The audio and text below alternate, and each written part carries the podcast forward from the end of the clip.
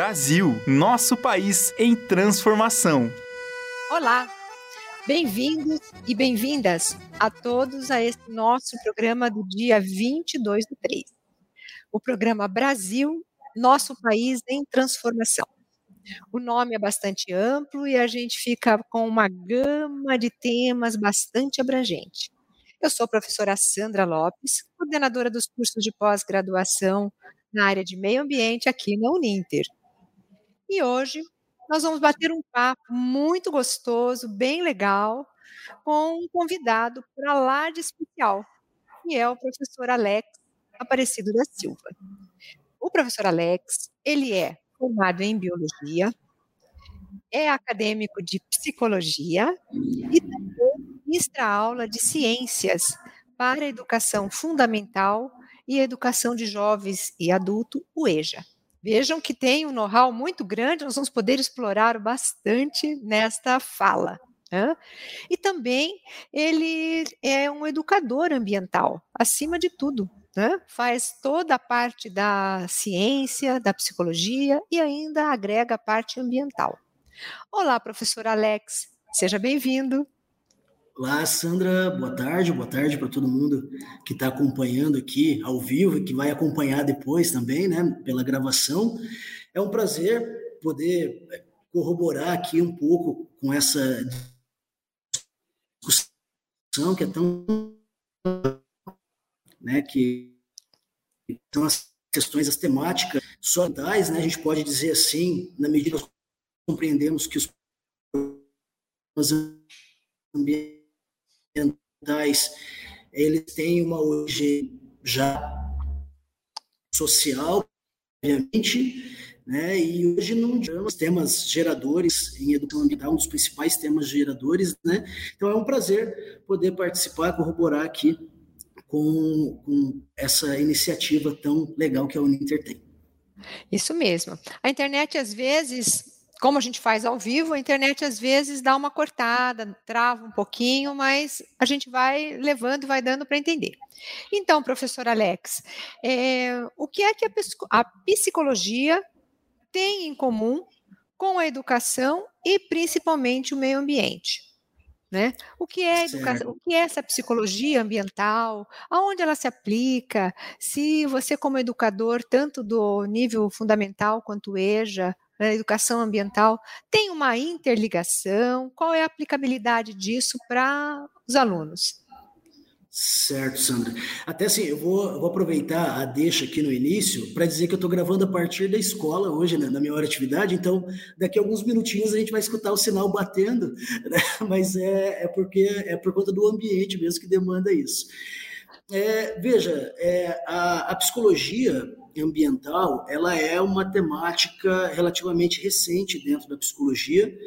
É, contudo, é, a gente compreende que a, as interações humanas, né, nas diversas relações do ser humano, é, um com o outro, mas também com o ambiente, já são permeados de aspectos da psicologia.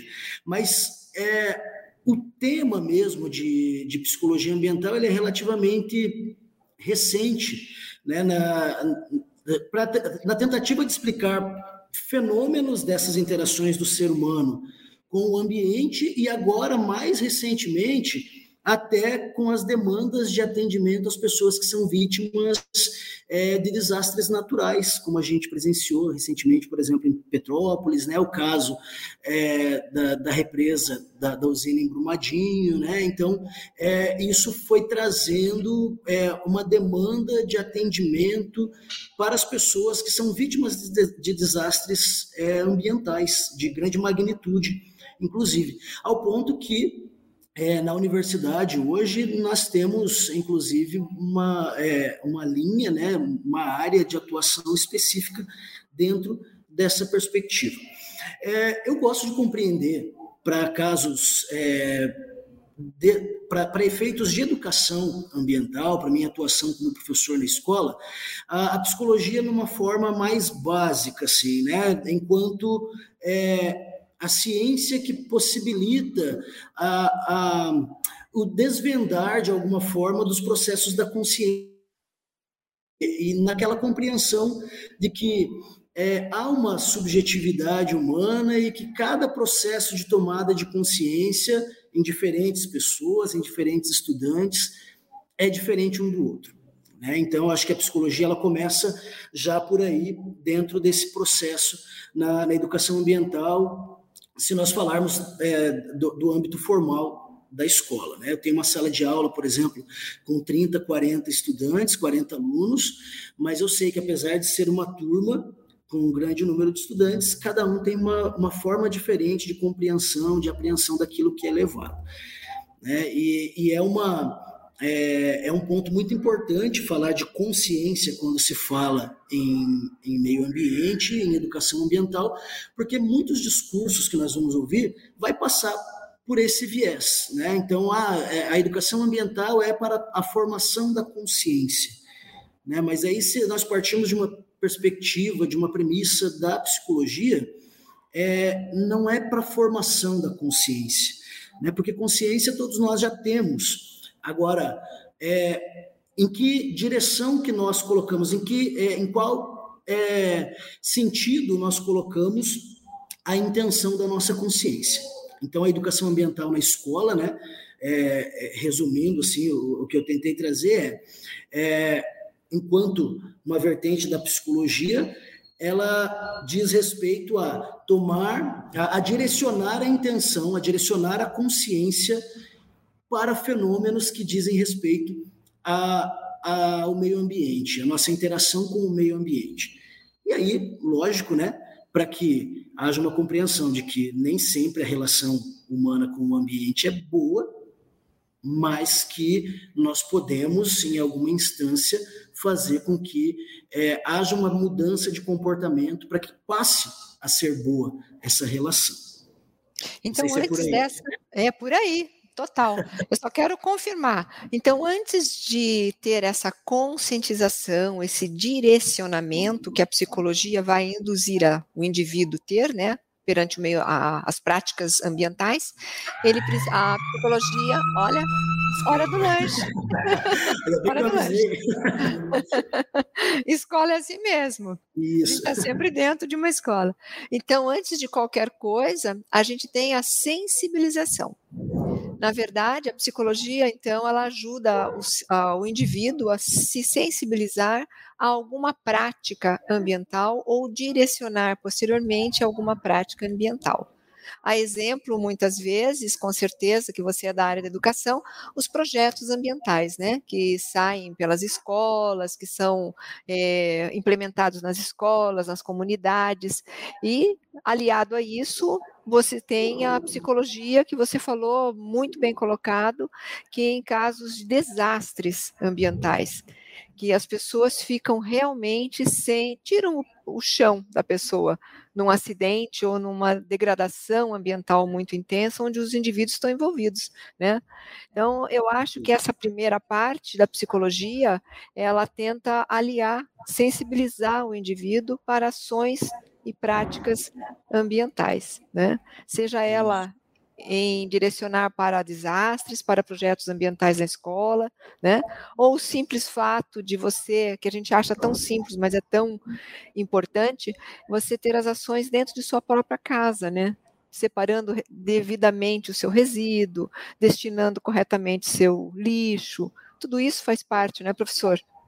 Exatamente. E aí você mencionou, Sandra, os, os projetos né, de educação ambiental que muitas vezes é, a gente desenvolve a partir é, da realidade da escola, e, e aí são justamente os objetivos que estão por trás de cada projeto ou seja, a intenção que está por trás né, de, de cada projeto que se propõe no âmbito pedagógico, é, aonde vai estar previsto. Né? Então, é, é para sensibilizar, né? é para é levar o conhecimento sobre uma causa específica, porque aí a gente toma um cuidado também importante, porque a questão de estar sensível a algo, né, a uma temática ambiental, por exemplo, é, a, a degradação dos recursos hídricos, né, a, a, o desperdício, que é bem oportuno de nós falarmos hoje, é, às vezes pressupõe que eu tenha tido previamente uma experiência né, com a falta de água. É, é comum, por exemplo, é fácil até de nós imaginarmos aqui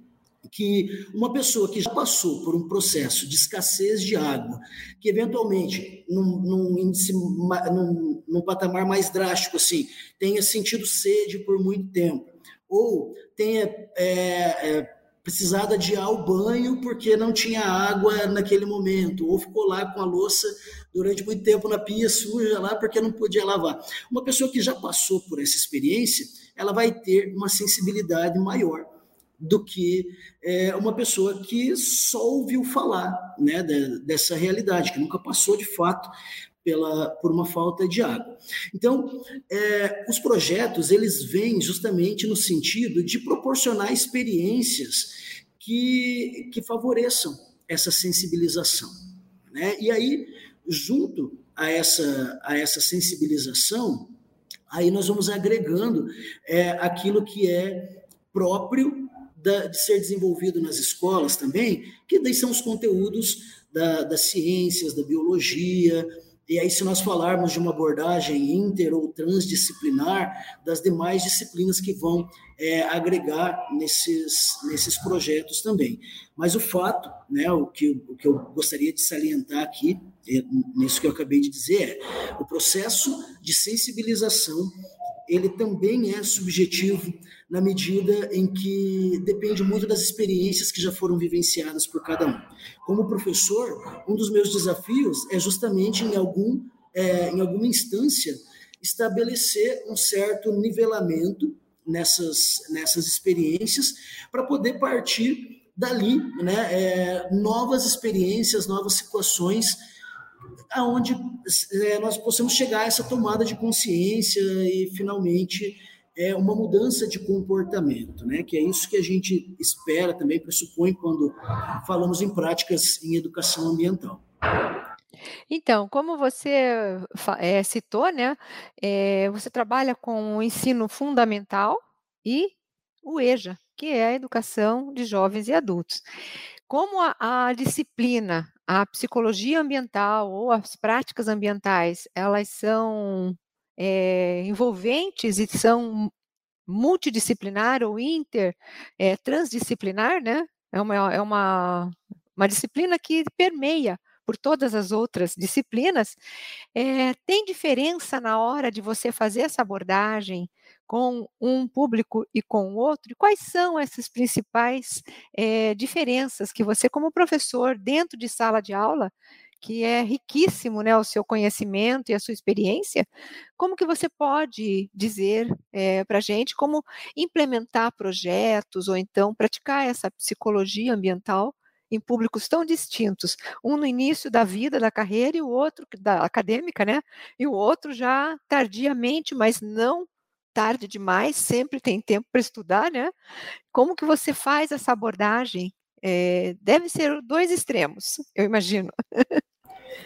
Isso. O, que acontece assim, até mesmo nas séries. É, eu, por exemplo, nesse ano sou professor é, do sexto ano e do sétimo ano. Então, é, é, mesmo entre as turmas de sexto ano, que eu tenho três, justamente no tarde, de vez em quando você vai escutar um barulho aqui, né, da, da, da agitação desse, é, mesmo entre uma turma e outra, há uma diferença de, na forma de abordar, né, e até estabeleço é, uma, uma linha de trabalho básica, mas com toda a possibilidade de mudança conforme aquilo que cada turma for é, é, potencialmente. Eu digo isso considerando é, agora, né, que eu tenho alguns, alguns projetos já em andamento, mas são no, é no início do ano, a turma de sexto ano é, são turmas que eu não que chegaram agora, que eram da educação da rede municipal, então eu não tenho conhecimento prévio deles, de, de anos anteriores.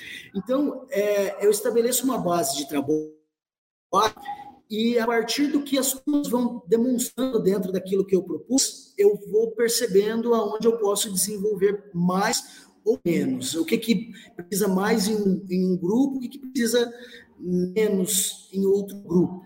Né? E aí, quando a gente leva isso para a educação de jovens e adultos, aí a gente tem ainda uma realidade mais é, adversa desta, que a gente está falando de pessoas que, em geral, passaram o dia todo é, no trabalho e vem para a escola, muitas vezes não querendo, não com a, com a intenção, veja, né, que entra aquela questão do, é, inicial da psicologia, né, elas vêm para a escola com a intenção direcionada, né, com a consciência direcionada para um certo aspecto do processo de ensino. Então, elas vêm esperando que é, elas, é, cumpram a carga horária, que elas façam a, as avaliações, atinjam a nota, a média final e possam ir para a próxima série e concluam os estudos. Então, quando eu levo uma proposta de, de intervenção na área ambiental, na educação de jovens e adultos, eu tenho que pensar já nessa realidade previamente. Muitas vezes não há uma receptividade, dependendo da maneira como isso é apresentado. Então, respondendo a sua questão, né, depois dessa contextualização, é, é, é uma forma, a forma de apresentar é muito importante para essas turmas. Para as minhas turmas do ensino fundamental regular, aqui no turno da tarde, eu faço uma apresentação, mas considerando a realidade da educação de jovens e adultos no noturno, é uma apresentação diferente que eu preciso fazer. Esse é o, é o primeiro ponto. Outra coisa né, é que eles são mais à noite, né, a educação de jovens e adultos, eles estão muito mais aptos a, a receber teorias, um conhecimento específico vindo da, da biologia, da ecologia, por exemplo, onde a gente explora é, as, as relações ecológicas entre as diferentes formas de vida e o meio ambiente, e depois é aonde o ser humano está presente dentro dessas relações, onde acaba até mesmo é, um, um potencial é, desequilibrador, vamos dizer assim, das ecológicas, né?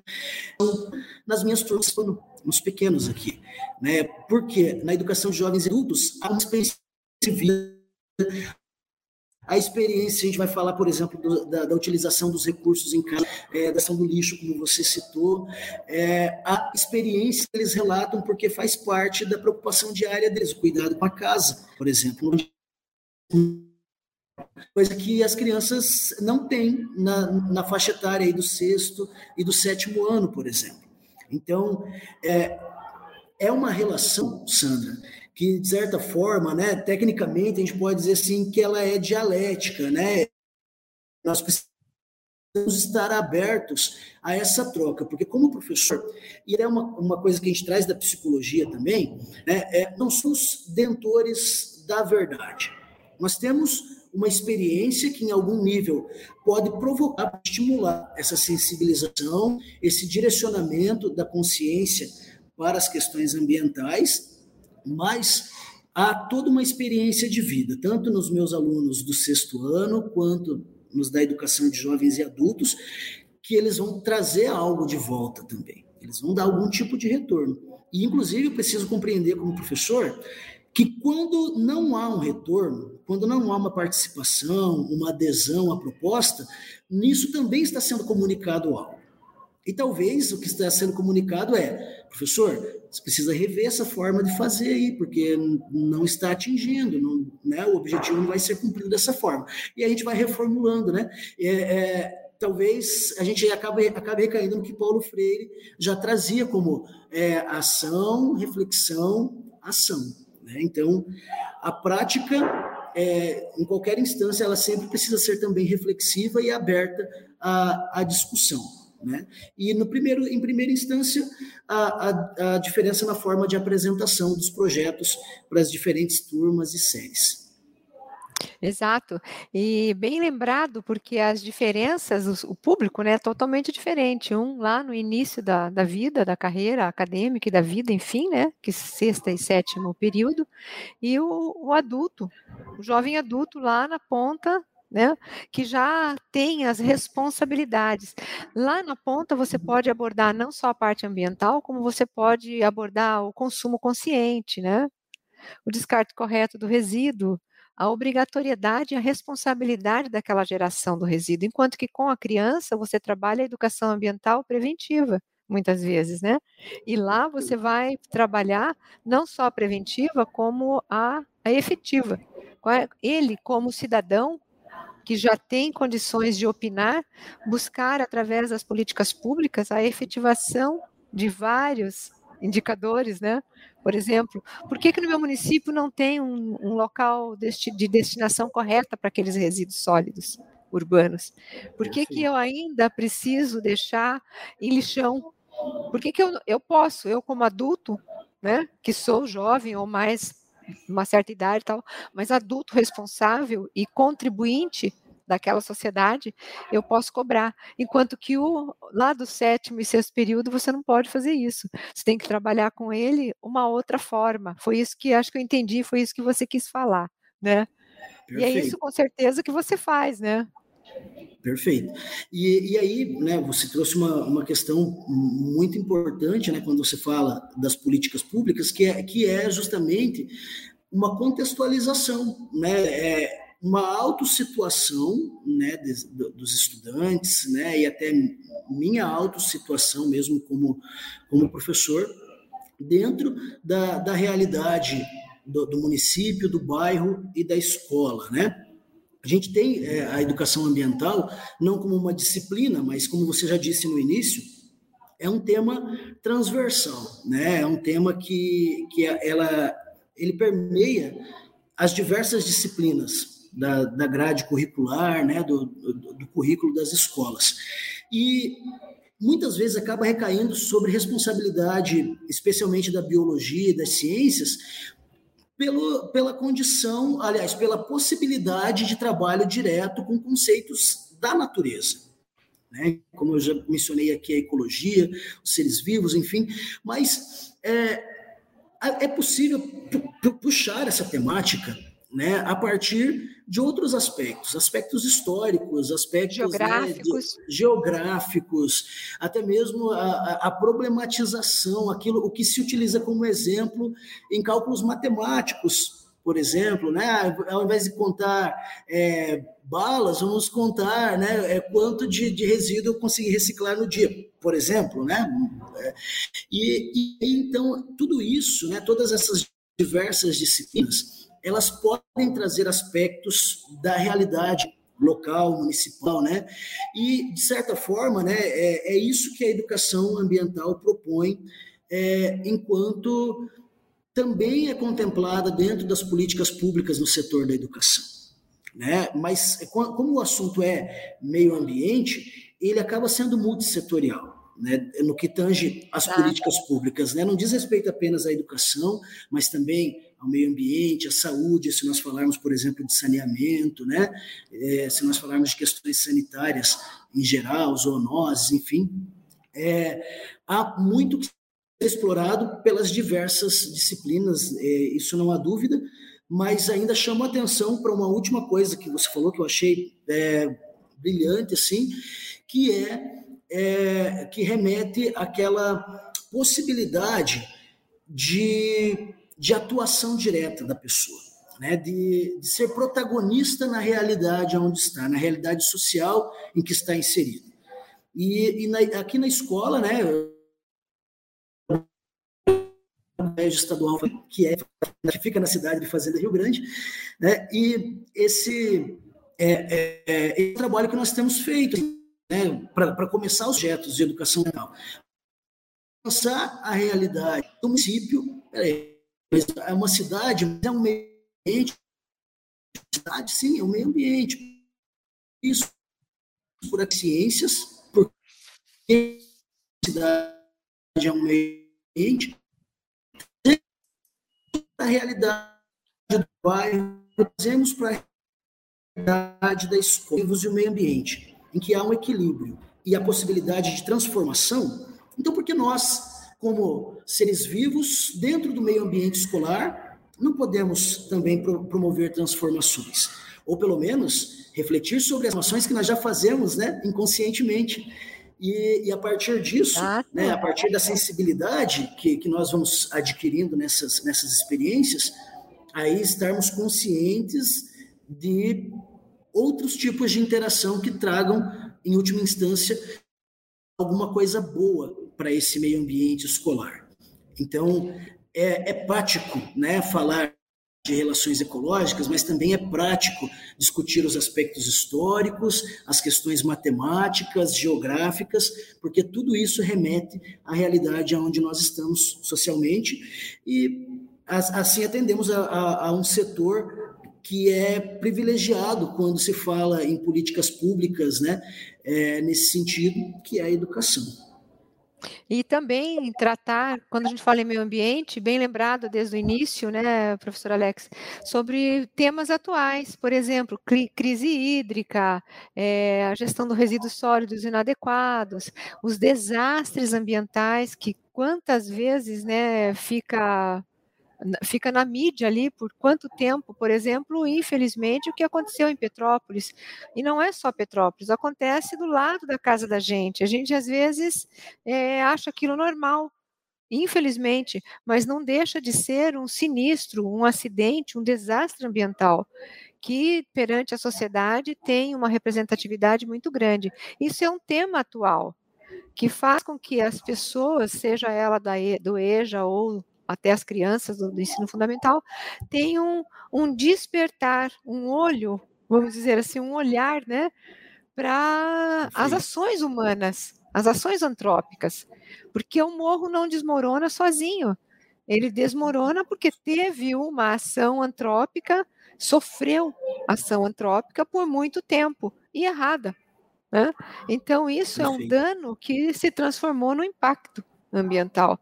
E isso vai tendo condições de trabalhar com temas atuais, desenvolver redações, desenvolver é, temas de debate, né, de, é, gincanas Sim. até dentro das escolas. Todos são projetos que, é, como você falou, a, a educação ambiental, a área ambiental, ela é totalmente transversal onde você quiser Sim. colocar, em qual disciplina, química, física, biologia, matemática, geografia, vai embora, né? Ela permeia por todas. Por quê? Porque quem faz ela é a pessoa, é o indivíduo, é a sociedade. Então ela está inserida em todos os campos, né? Exatamente. Professor... E do ponto de vista, e, uh, desculpa, é, assim, do ponto de vista da, da execução de um projeto, né? Isso que você traz, é, a, a, princípio, é, falando do, dos desastres ambientais, da crise hídrica, né? São os temas geradores, a reciclagem do lixo. E aí é muito interessante quando você traz a questão das metodologias, porque isso remete também à, à questão anterior, né? Como trabalhar é, com as diferentes turmas, né? É, que eu vinha mencionando ali dentro de, uma, de um projeto de educação ambiental. Algumas turmas vão demonstrar uma possibilidade maior de falar de certos temas geradores em vista de outros, em detrimento de outros, né? É, enquanto algumas vão ter, né? Ou até algumas pessoas dentro da própria turma vão preferir, é, vão se sentir à vontade ao invés de fazer uma discussão, um debate sobre um, um problema socioambiental, em escrever informação a respeito Exato. disso. Né? É, outros vão, vão ter a possibilidade de, de refletir melhor a partir de uma gincana, um passo-repasso, um torta na cara, né? que, que se faz ali de uma forma mais lúdica e mais dinâmica. Talvez até mesmo com, com jogos que permitam é, esse tipo de, de reflexão. Né?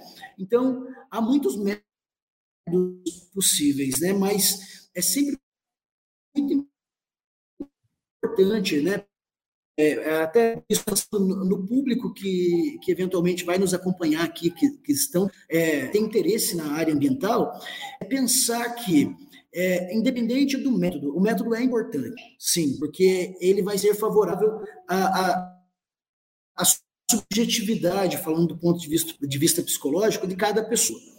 Né? Mas ele vai ser definido só a partir do momento que eu tiver a compreensão do objetivo que eu quero atingir. E muitas vezes, então eu reforço a questão de que, como professor ou como psicólogo, depois, né, eu preciso ter essa abertura de ver também o que a outra parte está comunicando. Né? Porque é a partir de, dessa atenção que vai ser possível fazer o desenvolvimento é, do trabalho adequadamente né, para aquele público específico.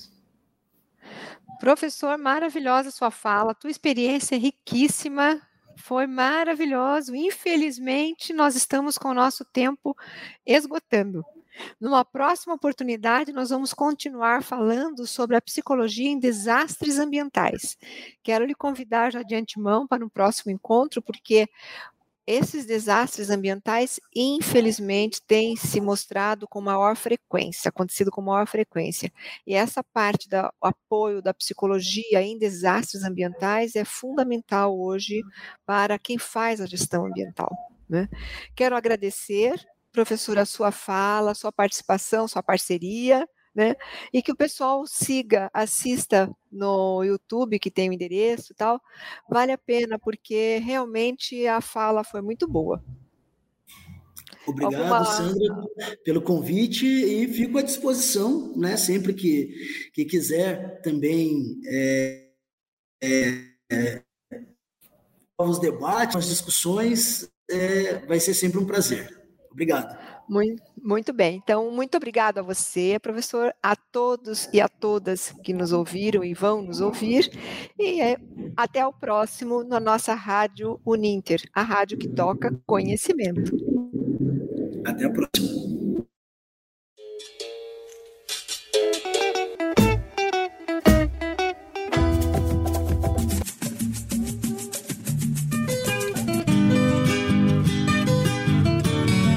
Brasil, nosso país em transformação.